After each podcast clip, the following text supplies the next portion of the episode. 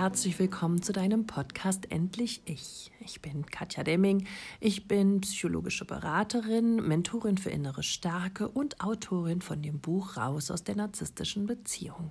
Ich habe es mir zur Aufgabe gemacht, nach eigenen Erfahrungen und naja, einer psychologischen Ausbildung nun anderen Menschen, die ebenfalls wie ich vor einigen Jahren in toxischen Beziehungen stecken, an Narzissten geraten sind, aus diesen Beziehungen zu befreien, sie wieder zurück in ihre innere Stärke zu bringen und ja, ihnen wieder ein leichtes, freies und vor allem selbstbestimmtes Leben zu ermöglichen.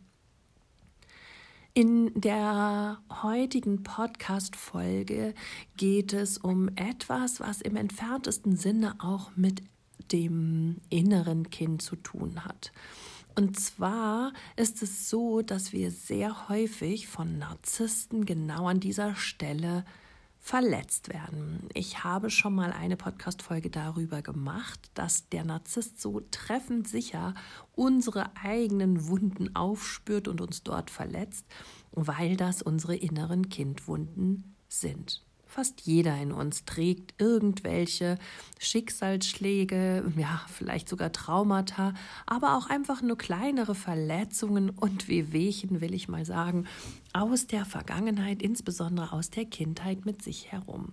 Wenn du gerne aus dieser, ja, inneren Kindverletzung heraustreten möchtest, um dich eben zu stärken und ähm, mehr bei dir in deiner, deinem Selbst, in deinem Sein anzukommen, würde ich dir gerne in dieser Woche beginnen, nämlich am 13. Januar, den Inneren Kindkongress ans Herz legen, den Stefan Peck ins Leben gerufen hat. Da sind tolle Menschen wie Gerald Hüther, Susanne Hühn, Verena König, Damir Schaf, ja und auch ich dabei. Solltest du also ähm, ja ein bisschen mal mit dem inneren Kind arbeiten möchten, arbeiten wollen, entschuldige, dann melde dich doch zu diesem kostenlosen Kongress an. Ich packe den Link dafür in die Show Notes. Ich würde mich freuen, wenn du daran teilnimmst und ja, einfach an dir arbeitest, damit du dich eben auch für andere Menschen, insbesondere natürlich für Narzissten, hier an diesen Wunden nicht mehr angreifbar machst, weil es eben keine Wunden mehr sind.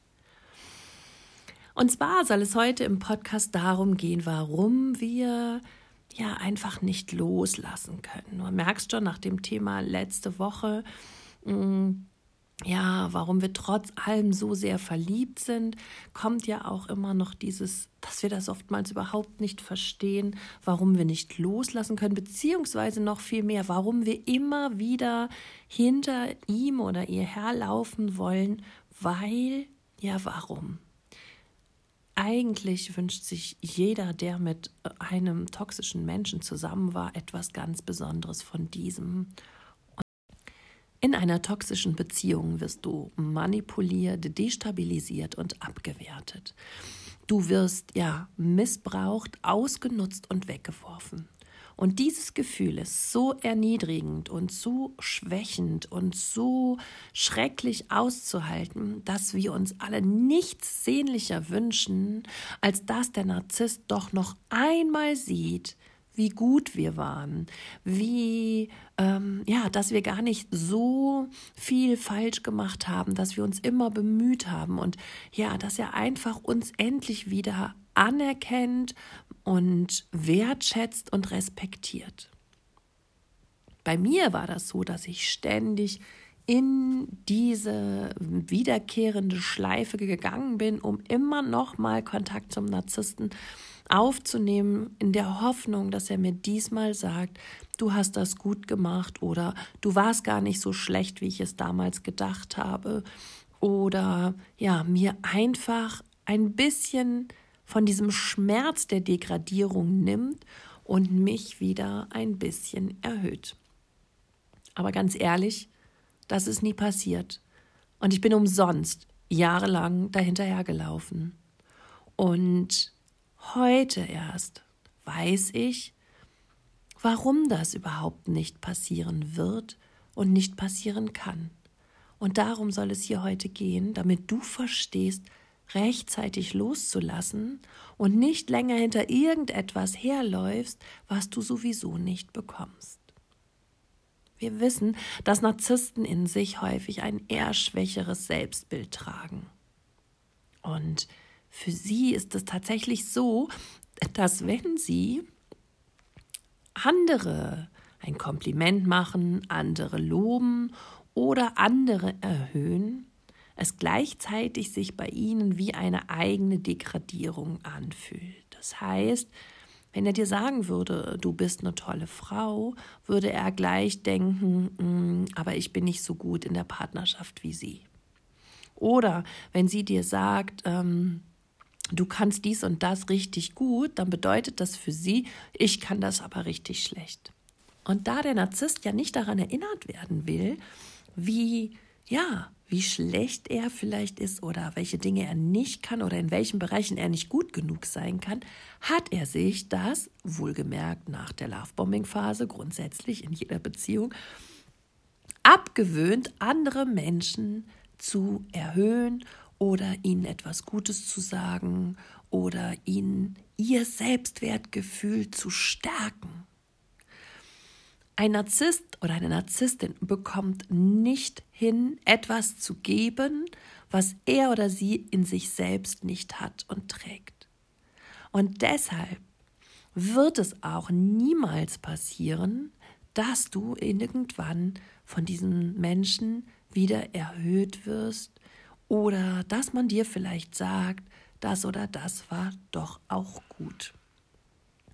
Mir ist wichtig, dass insbesondere in dieser Phase, wo du so verletzt bist, wo du vielleicht frisch getrennt bist, wo du ausgetauscht und verlassen wurdest, wo du dich wirklich wie ein kleines Häufchen Elend fühlst, dass du in dieser Phase aufhörst, deinen Wert vom Narzissten abhängig zu machen und vielmehr damit anfängst, dir deine Stärke über dich selbst zurückzuholen, indem du dir immer wieder vergegenwärtigst, was du alles geschafft hast, was du in deinem Leben schon umgesetzt hast, wie stark du warst in dieser toxischen Beziehung, dass du das ja noch überlebt hast und, über, und lebst, wie krass du ähm, ja bestimmt für den Narzissten auch gesorgt hast und, und auch dich aufgeopfert hast, das sind ja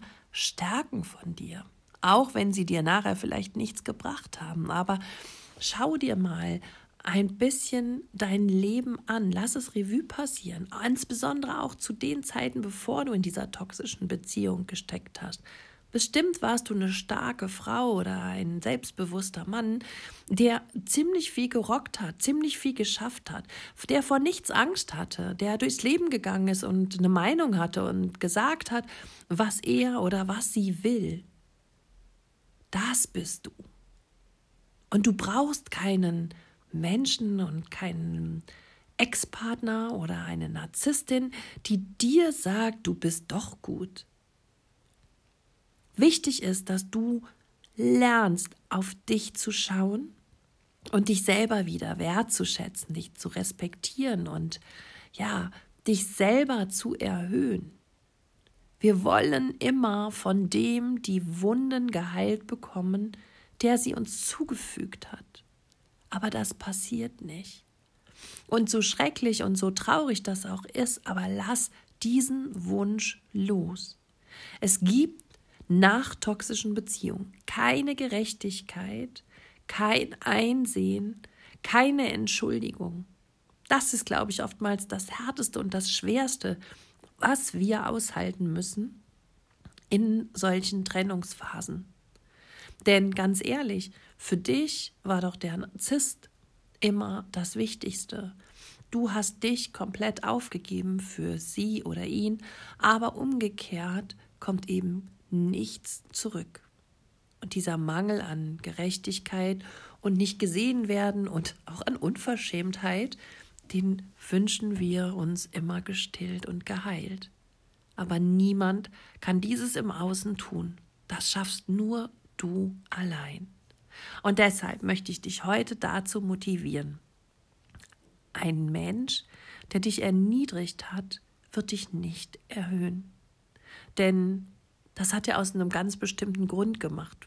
Meistens, weil er selber ganz am Boden liegt und es nicht ertragen kann, dass anderen es besser gehen könnte oder dass andere über einem stehen könnten.